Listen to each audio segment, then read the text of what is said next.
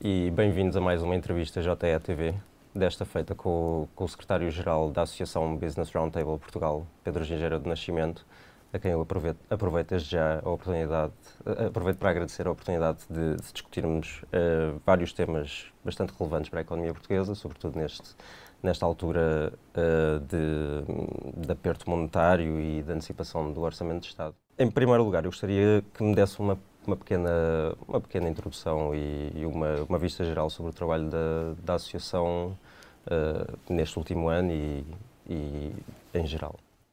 Obrigado, João. Obrigado ao Jornal Económico também pelo convite para podermos estar aqui a, a, explicar não só o que é que fazemos, mas o que pensamos para pôr Portugal a crescer muito mais. A Associação Business Roundtable Portugal é uma associação recente, tem cerca de dois anos de, de atividade. Uh, ao contrário de outras associações que existem no país, não foi criada para defender os interesses uh, específicos e próprios, ainda que que bastante justificados dos seus próprios associados. Para isso, já temos um conjunto de associações no país, dos, das quais, aliás, os nossos associados continuam a fazer parte. Foi constituída como mais do que uma associação de empresas, como uma associação de pessoas, eh, quer sejam donos, presidentes, CEOs, portanto, profissionais de algumas das maiores empresas a operar em Portugal, 41 neste momento. Coletivamente representam 124 mil milhões de euros de volume de negócios global, eh, cerca de metade em Portugal, cerca de metade fora de Portugal. Não falamos de exportações, falamos uh, de investimento português no estrangeiro, presença uh, direta. Uh, e, portanto, empresas bastante grandes, bastante globalizadas e que, por isso mesmo, também têm a experiência do que se passa noutros mercados e de, daquilo que gostariam que se passasse mais em Portugal. Assim, a associação é criada com este intuito de o que é que nós podemos fazer para que Portugal cresça muito mais, que seja muito mais rico, mas também muito mais sustentável e muito mais justo para, para a sua população. Trabalhamos em três áreas uh, de atuação, essencialmente: pessoas, portanto, as nossas pessoas, os portugueses, uh, empresas. Como é que nós podemos ter mais competitividade no país e, portanto, não as nossas empresas, mas como é que podemos ter mais grandes empresas no país, que as pequenas se tornem médias, as médias grandes e as grandes globais, é o nosso tema. E, finalmente, o Estado. Como é que podemos ter um Estado que fomente mais uh, e celebre uh, o sucesso, a criação de riqueza, a igualdade de oportunidades para todos e que o faça de uma forma que seja eficaz e que seja mais eficiente também. Portanto, esse, em, em, geral, tem sido o nosso, o nosso enfoque. E é importante perceber isso para perceber que quando fazemos uma recomendação, que quando lançamos uma iniciativa, não estamos a fazer a pensar nos nossos próprios interesses egoístas, mas, mas sim nos interesses do país. No, no bem comum. Uh, e olhando para este último ano, que, que balanço faz da atividade da, da Associação? Nós temos eh, cerca de dois anos de, de existência e, portanto, o primeiro ano foi muito centrado em constituir a associação, colocar uh, as pessoas. É muito engraçado porque eh, temos sempre esta sensação de que Portugal é um país pequeno, e isso na realidade não é verdade. Nós somos um país de média dimensão e isso é uma autolimitação que nos colocamos coletivamente e que nos está a impedir de sermos maiores. Eh, a Singapura é um país mais pequeno que Portugal, a Áustria é um uhum. país mais pequeno que Portugal, a Holanda é um país mais pequeno que Portugal, a Irlanda, um país muito mais pequeno que Portugal. Nós somos o 12 país, quer por população, quer por dimensão do território, nos 27 da União Europeia. Ora, 12 em 27, dá bem para ver que não somos pequenos, somos médios. Portanto, esse é um aspecto uh, importante. Mas, uh, dizia eu, é, é, muito curioso que costumamos dizer que em Portugal toda a gente se conhece. Isso não é verdade. E, portanto, quando arrancamos com o trabalho da Associação, um dos aspectos uh, críticos foi, de facto, pôr pessoas que não se conheciam a trabalharem em conjunto, porque o trabalho que fazemos é com as equipas dos nossos associados, e, portanto, tivemos, um, que identificar quais eram os problemas prioritários e temos 50 eh, mil problemas que gostaríamos de resolver no país, mas não podemos fazer tudo ao mesmo tempo. Isso acontece na gestão, acontece em todas as áreas. Portanto, aqui escolhemos precisamente os três eixos que, que lhe falei. Depois, dentro de cada eixo, quais eram os tópicos que íamos avançar nas pessoas, a requalificação uh, daqueles que estão mais sujeitos às alterações de tecnologia, alterações uh, de energia e, portanto, é, é, com poucas qualificações em risco de ficar em desemprego, uhum. como é que os requalificamos rapidamente para que também possam ter mais oportunidades e, e possam ajudar o país a crescer. Uh, depois, um, um, tema de ensino profissional, um tema de atração e retenção de talento. Tem-se falado muito sobre a saída dos jovens e o problema que isso tem. Nós uh, contribuímos para a discussão pública com um paper que publicámos em março deste ano, que traz pela primeira vez os números e os deixa muito claros qual é a dimensão. Nós somos o oitavo país do mundo que tem mais, maior parte da população a viver fora do seu território. Uhum. Temos 25% da população a sair, a viver fora. E quando se fala de imigração e das comunidades da diáspora portuguesa, é muito normal uh, associarmos à imigração dos anos 60 uhum. e dos anos 50. Mas uh, isto não é verdade. Uh, nós perdemos quase um milhão de portugueses na última década. Depois foram substituídos por alguns que regressaram, cerca de 150 mil, e por imigração de países de outro, cidadãos de outras nacionalidades que vieram para Portugal. Portanto, a população como um todo até não decresceu na última década, mas houve quase um milhão de portugueses que saíram. E, portanto, isso é bastante significativo. Quando olhamos para a lista dos oito países, então os outros sete que estão à nossa frente, a nossa companhia, eh, são países tão interessantes como a Síria, eh, como o, Haiti, e, portanto, percebemos bem que algo está errado. As pessoas estão a sair porque não têm oportunidades em Portugal. E há que fazer uh, qualquer coisa de muito urgente. Este paper mostra também quanto é que isso custa ou, a todos nós, uh, o investimento público e privado que foi feito na educação destes jovens e o que isso, portanto, nos está a custar depois, na área das empresas, lançámos quatro iniciativas uh, principais, mais estruturais, para procurar uh, fomentar então este ganho de escala das empresas. Profissionalização do governance e da gestão, uh, a globalização das empresas, não apenas as exportações, mas a saída para mercados lá fora, porque apesar de sermos um país de média dimensão, como dizia há pouco, nós fazemos parte do maior bloco económico do mundo e, portanto, o nosso mercado local não pode ser aqui Lisboa, se eu tenho uhum. aqui a minha instalação, ou Porto, se eu tenho aqui a minha empresa, mas sim o mercado da União Europeia e depois eh, ir para aqueles mercados que verdadeiramente acrescentam valor e que estão a crescer. Terceiro bloco de acesso a capital e fusões e aquisições e um quarto de intangíveis ligado, portanto, à investigação, inovação, uh, e à parte da, da, marca.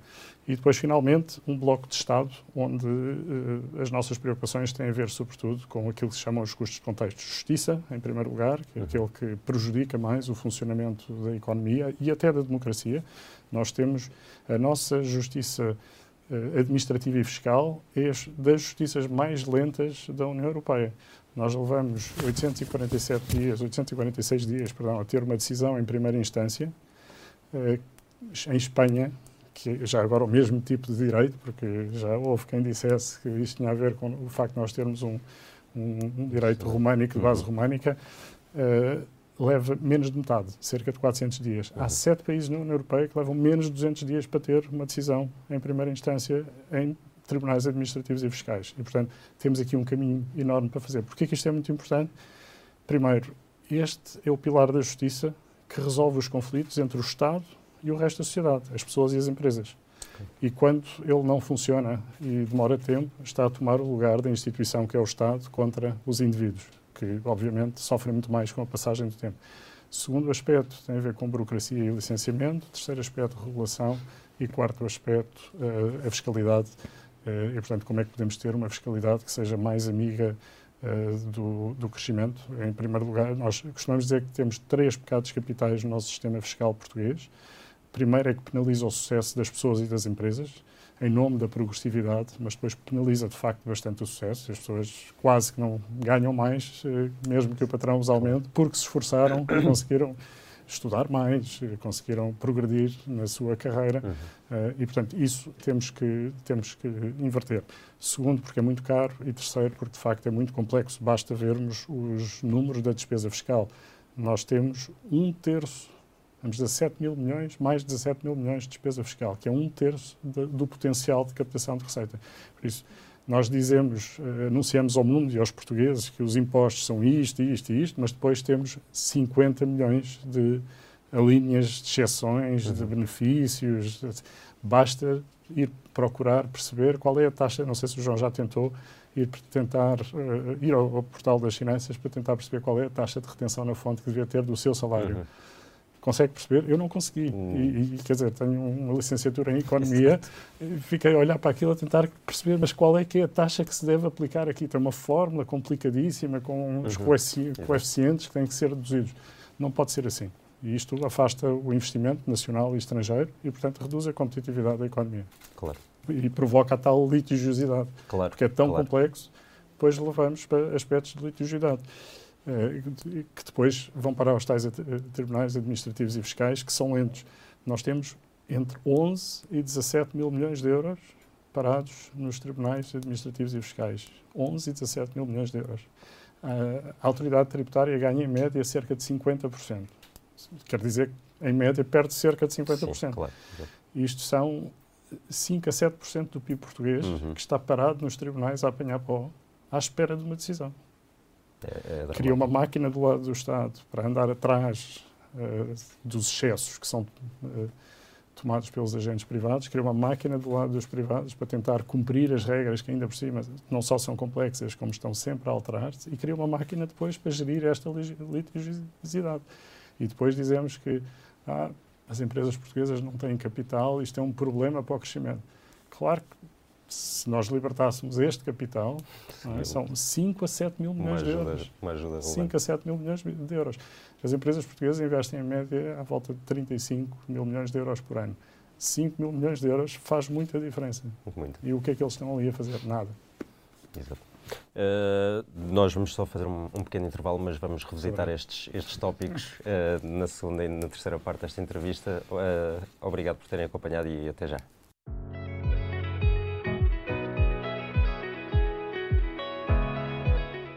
Bem-vindos de volta. Uh, estamos, estamos, aqui com Pedro Gingeira de Nascimento, secretário-geral da Associação Business Roundtable Portugal, uh, quem volta a agradecer pela, pela presença. Um, ehm, com o Orçamento de Estado à porta, uh, a discussão inevitavelmente recai sobre, sobre novas medidas que possam surgir. Um, ehm, a CIP uh, sugeriu uh, recentemente, fez uma proposta para um, décimo, para um décimo quinto mês.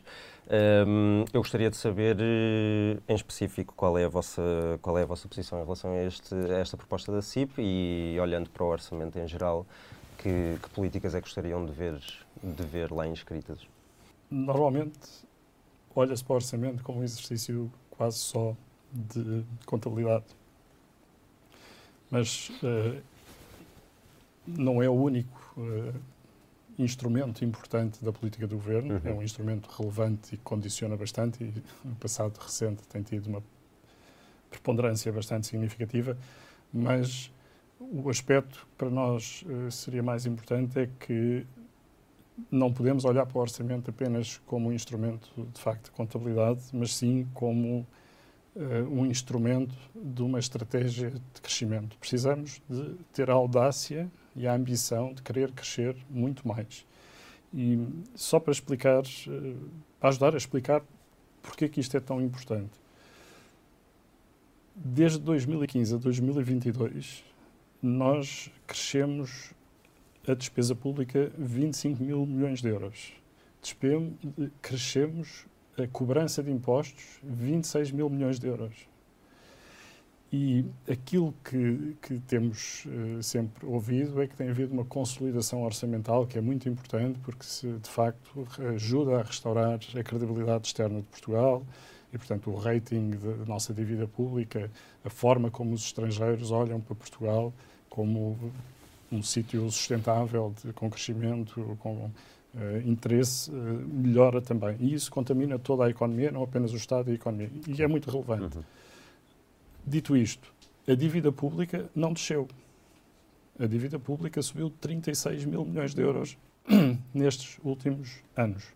São mais de 3.392 euros de dívida por cada português do que nós tínhamos em 2015. Portanto, ela não desceu. O que desceu foi o rácio da dívida pública no PIB. Uhum. Porquê? Porque houve crescimento. Claro. Ou seja, nós, de, fa de facto, a única estratégia possível é crescer. E é isso que nós temos que uh, tentar, é isso que nós temos que, que, precisamos de ter ambição e ter a tal audácia para querer crescer. Uhum. Agora, Uh, nós temos, uh, temos, de facto, já falei há pouco dos três pecados capitais, e a proposta da CIP procura endereçar um dos temas, que é o facto de ser muito caro. Nós temos um, algo que introduzimos no tal relatório que eu referi há pouco, tal paper que referi há pouco sobre atração e retenção de talento, que publicámos em março, introduzimos esse tema na discussão, que é um tema técnico e peço desculpa por isso, mas uh, é o tax wedge, é que soma, portanto, é quanto é que do salário que uhum. o patrão paga chega ao trabalhador e conjuga a parte da segurança social com a parte do IRS. E, aquilo que nós vemos é que nós temos, uh, até pioramos no ranking nos últimos anos, passámos do oitavo para, o sétimo que mais penaliza o fator trabalho, uh, mas isso é para o salário médio de cada país e, portanto, aquilo é bastante complexo. Nós fomos uh, tentar tornar isso mais simples e tentar perceber melhor, então calculámos para vários uh, patamares de salários, uh, dar-lhe um exemplo, 2 mil euros brutos por mês, 28 mil euros por ano. Não, é, não estamos a falar de alguém que seja rico em Portugal. Uh, também não estamos a falar de alguém que esteja a ganhar o salário mínimo uhum. ou o salário médio, mas sim, sim. claramente não é alguém que seja rico. Para esse salário de 2 mil euros, 28 mil brutos, por são vezes 14, em Portugal comparamos com os destinos principais para onde os nossos jovens estão a sair. Espanha, França, Alemanha, Holanda, Inglaterra e Suíça. Desse conjunto de seis países, nós somos o terceiro mais caro para a empresa. Portanto, uma empresa que quer contratar um trabalhador a ganhar 2 mil euros brutos por ano, paga menos em três outros destes países que eu falei. Paga sim. menos na Holanda, uhum. por exemplo, sim, do que pagaria em Portugal. Mas depois, pior do que isto, é quanto é que o trabalhador leva para casa? Somos o pior. E a diferença chega a ser de 23% entre o que o empregador paga e o que o trabalhador recebe, face a outros países. E, portanto, esta é uma falta de competitividade que depois as nossas empresas têm. Porque para o mesmo trabalhador a ganhar o mesmo salário, pagam mais e o trabalhador leva menos para casa. Claro, claro. E, portanto, isto chama-se tax wedge, eh, não tenho mais tempo a explicar porque é um termo, termo técnico complicado. Uh, e é isso que a CIP procura endereçar com este tema, dizendo nós damos um aumento salarial, mas esse aumento salarial não pode ser comido pela Segurança Social e pelos impostos uhum. e o Estado ficar com a maior parte. Claro. Uh, e a forma de o fazer, então, é dar um 15º mês que estaria isento desses, desses dois aspectos. Ora, se, isto ajuda por um lado, mas torna o sistema ainda mais complexo. Uhum. E torna um sistema muito paternalista, que é, uh, estava a ouvir o, o, o, Presidente da CIP a explicar no telejornal que, bem, se calhar uh, há alturas do ano em que as pessoas precisam de mais dinheiro, precisam de mais liquidez e, portanto, podíamos dar em setembro, porque uhum. as, as crianças regressam à escola. Isto é um Estado paternalista que diz Uh, tu não sabes quando é que deves poupar o teu dinheiro para gastar quando precisas, mas eu sei melhor do que tu e, portanto, eu vou aqui fazer essa uhum. poupança e depois, no fim, devolvo-te o dinheiro nessa altura. Uh, acreditamos que acreditamos no indivíduo, acreditamos na liberdade das pessoas e, eh, e, por isso preferimos que as pessoas recebam 12 salários por ano e que depois o gastem quando precisam de o gastar. Claro. Eh, e que não vá todo para o Estado e vá para, para, o, vá para as pessoas. Eh, aqui também um aspecto relevante sobre isto, ouvimos o Primeiro-Ministro em agosto do ano passado, perante uma plateia de jovens, a desafiar os patrões para pagarem melhores salários. Eh, o famoso aumento dos 20% que, que pretendia que, que houvesse nos salários, ao qual, aliás, esta resposta da CIP é, é, é em parte para endereçar esse desafio.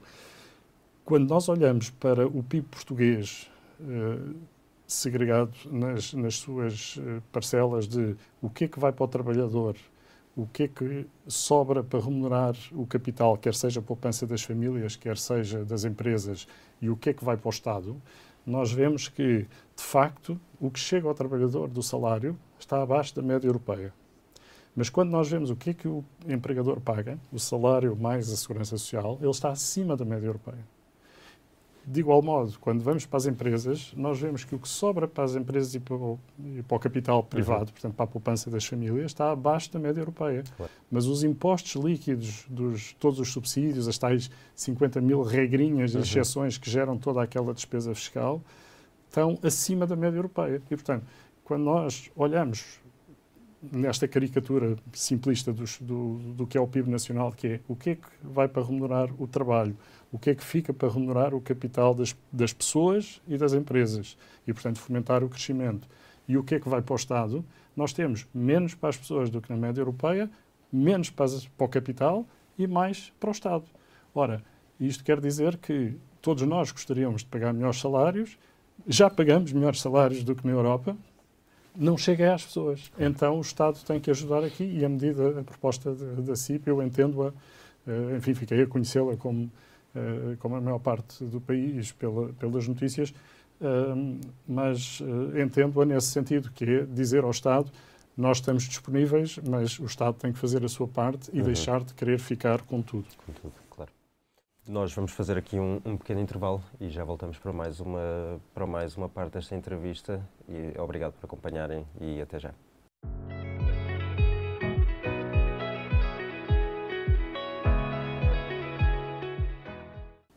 Bem-vindos de volta a mais uma entrevista JETV. Uh, com o secretário-geral da Associação Business Roundtable Portugal, Pedro Gingeiro Nascimento. Mais uma vez, obrigado por, pela presença. Um, falámos aqui um pouco da, da, da, dificuldade em reter talento. A própria Comissão, a própria Presidente da Comissão Europeia, Ursula von der Leyen, uh, mencionou isso recentemente. Uh, a par de algumas tensões burocráticas como, como dos principais obstáculos uh, para, o, para, o, tecido empresarial da zona euro nos próximos anos. Um, eu gostaria de saber se concorda com esta afirmação e deduzo pela, pela conversa até agora que, que sim, uh, mas também que políticas é que, é que lhe parece que seriam proveitosas para tentar melhorar, melhorar este cenário, especificamente em, em Portugal, obviamente mais do que sim, talvez eh, dissesse um nim. Porque, uh, do ponto de vista de Portugal, nós de facto temos um problema de atração e retenção de talento dos nossos jovens, a tal geração mais qualificada uhum. de sempre, como eu referi há pouco, que tem saído de forma bastante significativa. Uh, mas acreditamos uh, que, que, isto tem a ver, sobretudo, com a falta de criação de oportunidades em Portugal e isso eh, leva-nos até à gênese da criação do, do, da Associação Business Roundtable Portugal, que, que, teve a ver precisamente com essa sensação de que o, o, país estava parado e que não estávamos a ter a ambição de querer crescer, a ambição de querer fazer o que era preciso para transformar verdadeiramente o país e tirar partido das oportunidades que existem. É natural que haja saída, que os nossos jovens saiam. Uh, o que não é natural é que saiam um em tão grande número e dois que não queiram regressar. E não querem regressar porque não existem as oportunidades cá. É? E isso também endereçámos no estudo, entrevistámos, eh, enfim, fizemos um inquérito uh, cerca de 5.600 uh, pessoas, não foram só jovens, fomos dos 15 aos 60 anos, em Portugal e portugueses a residir no estrangeiro, e para identificar a sua disponibilidade e o seu interesse em ficar ou em sair e depois eh, para aqueles que estão fora em regressar. E, portanto, percebemos uh, concretamente e quantificamos essas questões. Agora, nós acreditamos que tem sobretudo a ver com a falta de oportunidades e este é um tema que é, tem uma parte que é específica a Portugal, mas tem uma parte que não é específica a Portugal, que é uma parte de facto europeia. Portugal tem um excesso de microempresas e tem falta de grandes empresas. Eh, nós temos um estudo recente da, da nova IMS, um estudo de Data Science, uhum. que olha para os dados, para os microdados das nossas empresas e mostra como, eh, se nós tivéssemos mais 150 grandes empresas, nós temos 1.300 grandes empresas, se tivéssemos mais 150 grandes empresas, isso teria um, um, um impacto no valor acrescentado bruto do país de 4%, teria um impacto nas exportações de 10%, teria impacto nos salários, teria impacto nos impostos, em tudo. E são apenas 150 empresas. Portanto, não estamos a falar assim de uma transformação gigante. Uhum. Uh, há um estudo também recente do Fórum para a Competitividade que volta a mostrar uh, isso e que mostra que o, o, peso das PMEs no emprego não é muito diferente da Europa. está nos 33%, salvo erro, versus 32% na Europa, portanto não é Bastante significativamente diferente. O peso das grandes empresas no emprego em Portugal está nos 20 e poucos por cento e na Europa está nos 30 eh, e muitos por cento. E, portanto, temos uma diferença de 70 por cento. Uhum.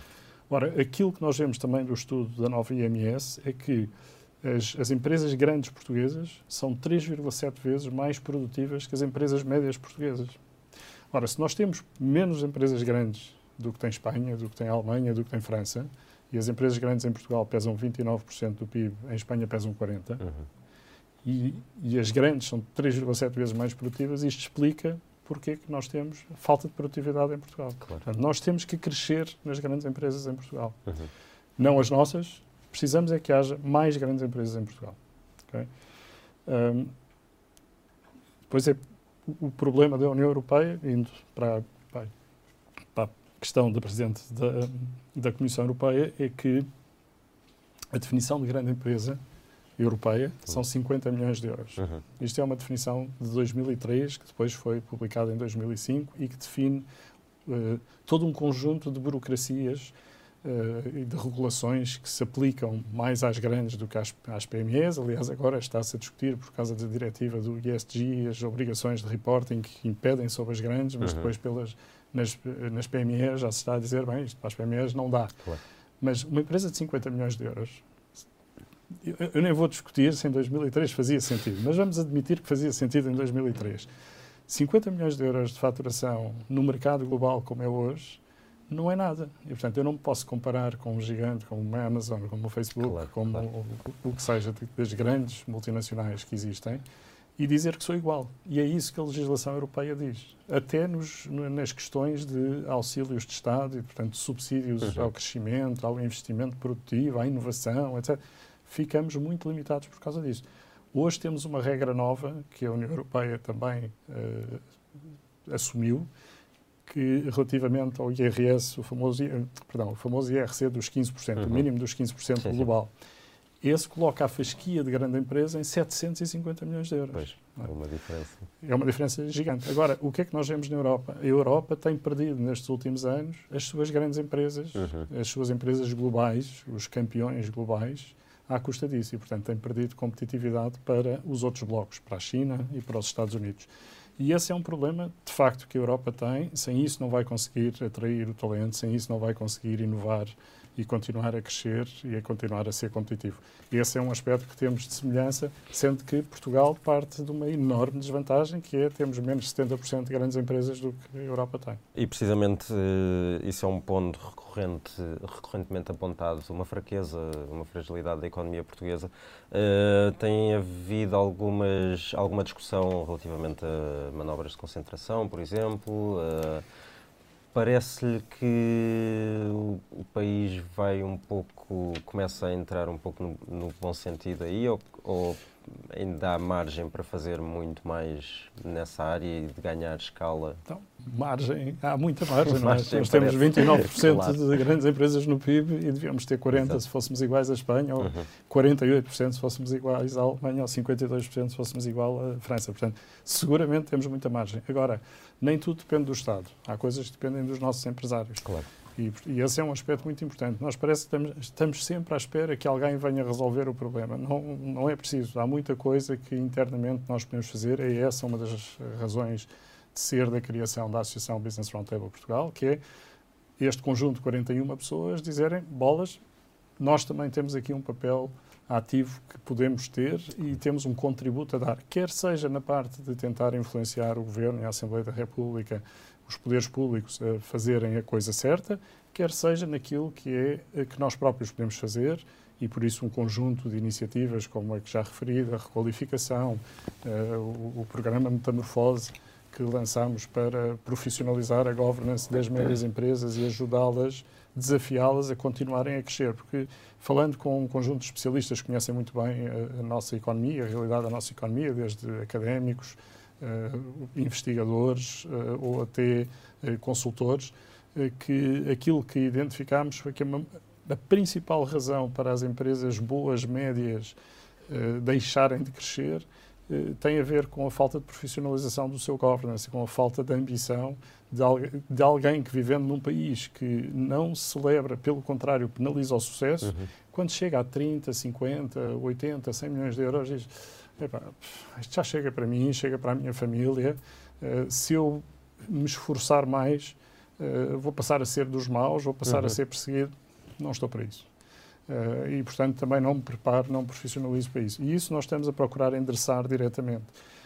Em termos depois de fusões e aquisições, nós estamos a passar, Portugal está a passar, parece estar a passar uma fase na área do private equity e do capital de uhum. risco uhum. que Espanha passou há 15, 20 anos Exato. atrás. E, e, e, isso também tem levado uh, a reforçar esta profissionalização das fusões e aquisições e a criar oportunidades, a explorar oportunidades.